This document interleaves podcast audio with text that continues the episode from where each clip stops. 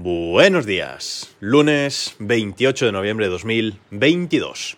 Y hoy me tenéis que perdonar porque tengo un trancazo espectacular. Eh, he cogido un trancazo espectacular este fin de semana y respiro poquísimo por la nariz y seguramente tengo la voz así bastante eh, tomada, me duele la cabeza. Bueno, estoy hecho un poquito cromo, pero eso no va a impedir publicar desde el reloj todos los días. O espero que no lo impida, porque ya sería grave la cosa. Quería arrancar la semana eh, volviendo de nuevo sobre el tema de eh, los coches. Como os conté el lunes pasado, y como os he contado en la, en la newsletter eh, también, en mi newsletter desde el, desde el, correo, que tenéis un enlace en desdereloj.com para, para entrar ahí y apuntaros a la, a la newsletter, pues bueno, eh, estamos en casa viendo de cambiar de, de, coche y el lunes pasado os contaba que estamos buscando un subeléctrico y que tenemos, bueno, más o menos dos candidatos ahí en Liza. Os traeré más actualizaciones sobre, sobre esto. Y quería contaros hoy qué buscamos nosotros en un coche o qué le pedimos a un coche, porque no toda la gente que busca un coche, pues eh, busca lo mismo, evidentemente, y por eso hay coches de diferentes sectores, A, B, C, D, etcétera, y pues diferentes marcas, diferentes diseños, diferentes configuraciones, eh, etcétera.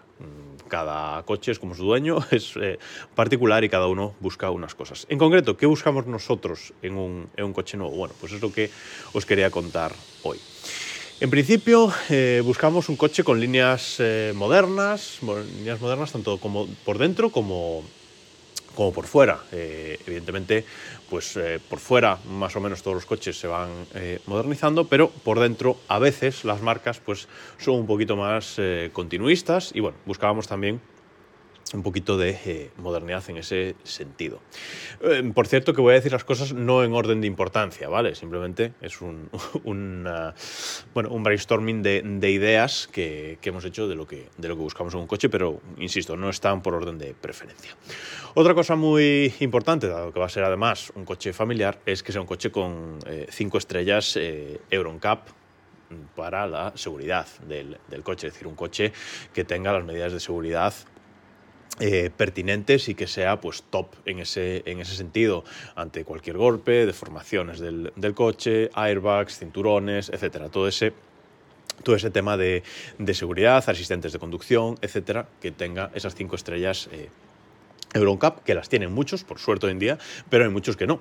Eh, hay muchos que, que, no las tienen, que tienen cuatro o tres, ya es más grave la cosa, pero que tengan cuatro hay muchos. Y bueno, nosotros buscábamos uno con, con uno top, uno con cinco estrellas eh, Euroncap. Luego, que sea un coche cómodo. Eh, decía mi compañero en, el podcast eh, Keep Pushing F1, en el que hablamos de Fórmula 1, decía que los coches los eligen los culos, decía el otro, el otro día. Y bueno, eh, pues es verdad, ¿no? Un coche en el que te sientes y estés eh, cómodo, con asientos cómodos, que puedes ir en un viaje largo sin, eh, sin problema y que vayas suficientemente cómodo.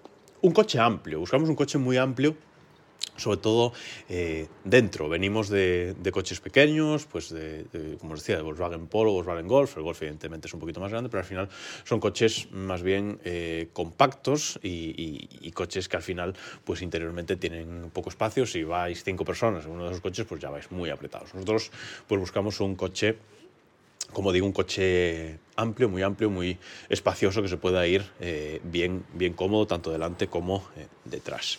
En cuanto a la climatización del coche, bueno, pues eh, un coche que, si puede ser, tenga bomba de calor, tenga asientos calefactados e incluso el volante calefactado.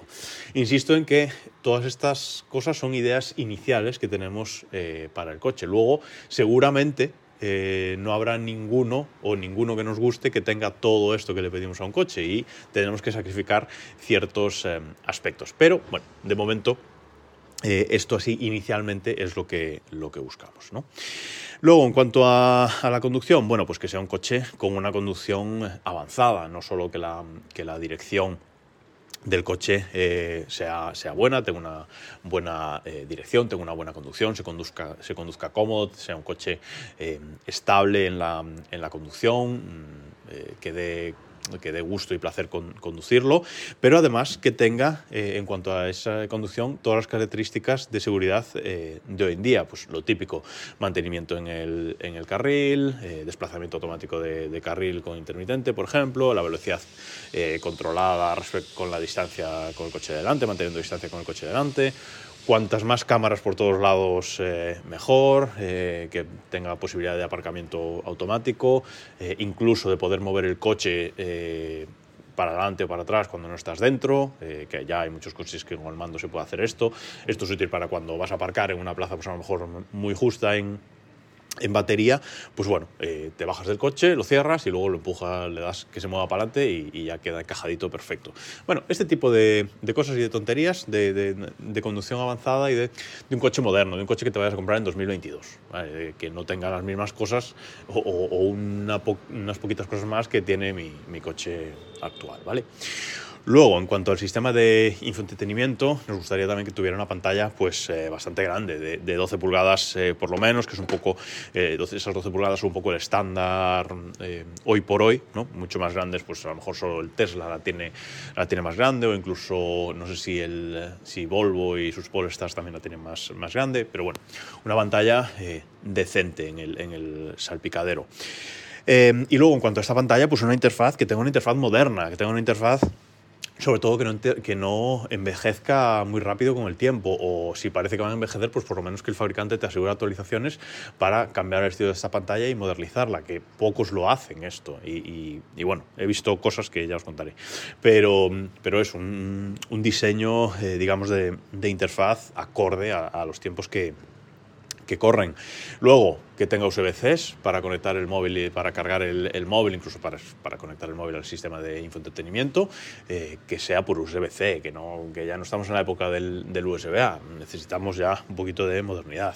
Que tenga CarPlay y Android Auto, esto es una cosa que yo he, personalmente he echado muchísimo de menos en, el, en, mi coche actual porque no tenía. Me compré el último coche antes de que ya todos los coches eh, incorporaran este sistema, con lo cual llevo un montón de, de años eh, esperando tener este, este sistema o, o algo similar.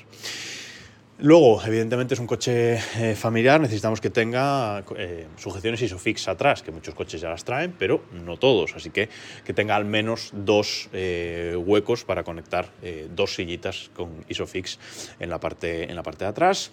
Luego, para nosotros es muy, muy importante el maletero, muy importante el maletero porque nosotros viajamos como los caracoles, casi con la, con la casa con la casa cuestas siempre, además andamos siempre por Galicia de un lado para otro, eh, casas de la familia, para aquí para allá, y andamos con la casa cuestas eh, siempre, así que maletero muy grande, siempre se nos queda corto el maletero de, de nuestros coches mm, actuales, así que maletero muy grande y sobre todo si puede ser con portón, que, sea coche con portón, que no tenga la boquita pequeña, porque por ejemplo el Model 3 tiene un maletero muy grande, muy espacioso, pero tiene una boquita para meter cosas súper pequeña, porque no es de portón. Entonces, bueno, eh, nos interesa si puede ser con portón. Si es un sub, evidentemente casi todos son de, portón.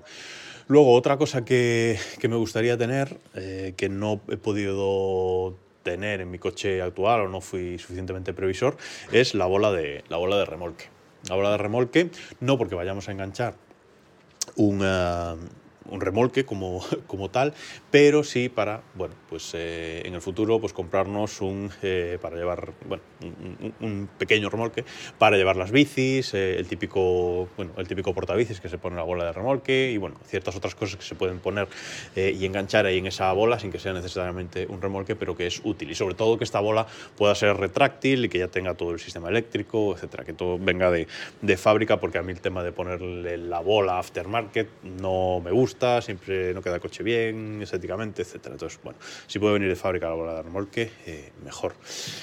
Em, ¿Qué más? Techo panorámico. Eh, nos gustaría también que el techo fuera, eh, fuera panorámico y se pudiera ver hacia arriba.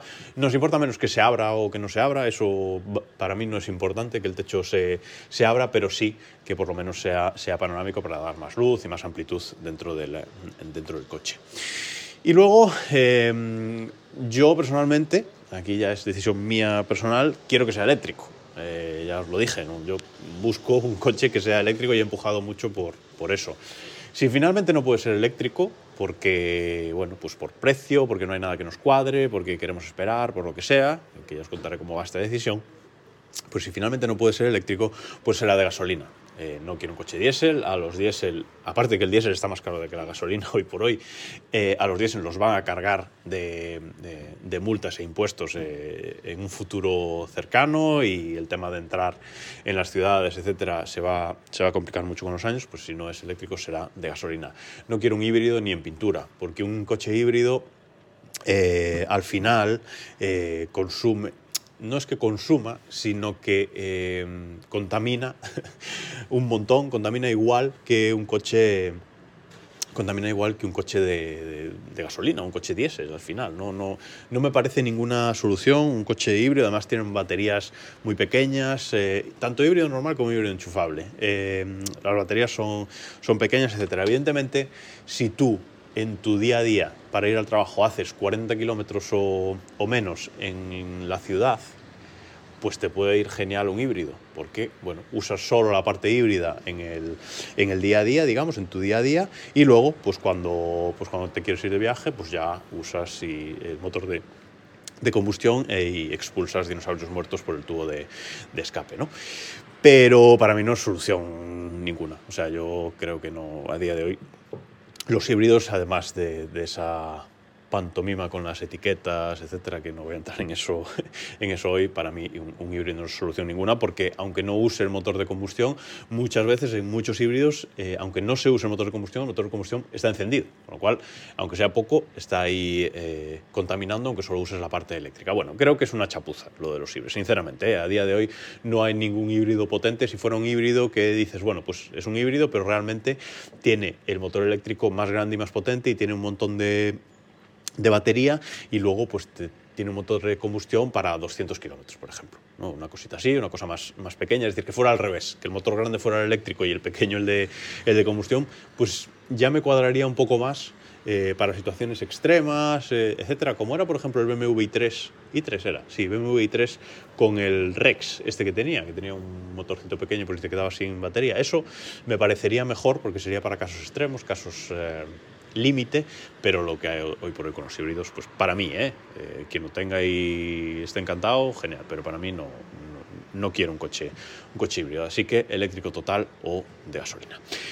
Y nada más eh, por hoy, la semana que viene, otro capítulo de, este, de esta novela y hasta entonces nos escuchamos mañana.